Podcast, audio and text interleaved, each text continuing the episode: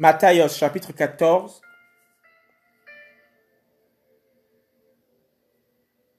Matthieu chapitre 14, verset 32 à 33. Yeshua est adoré par ses disciples.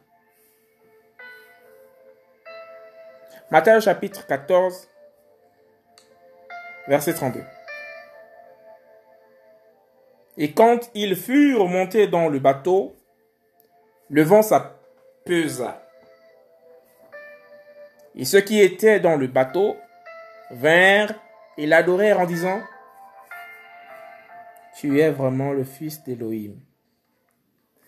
Matthieu chapitre 14, Matthieu chapitre 14, verset 32 à 33. Yahushua est adoré par ses disciples.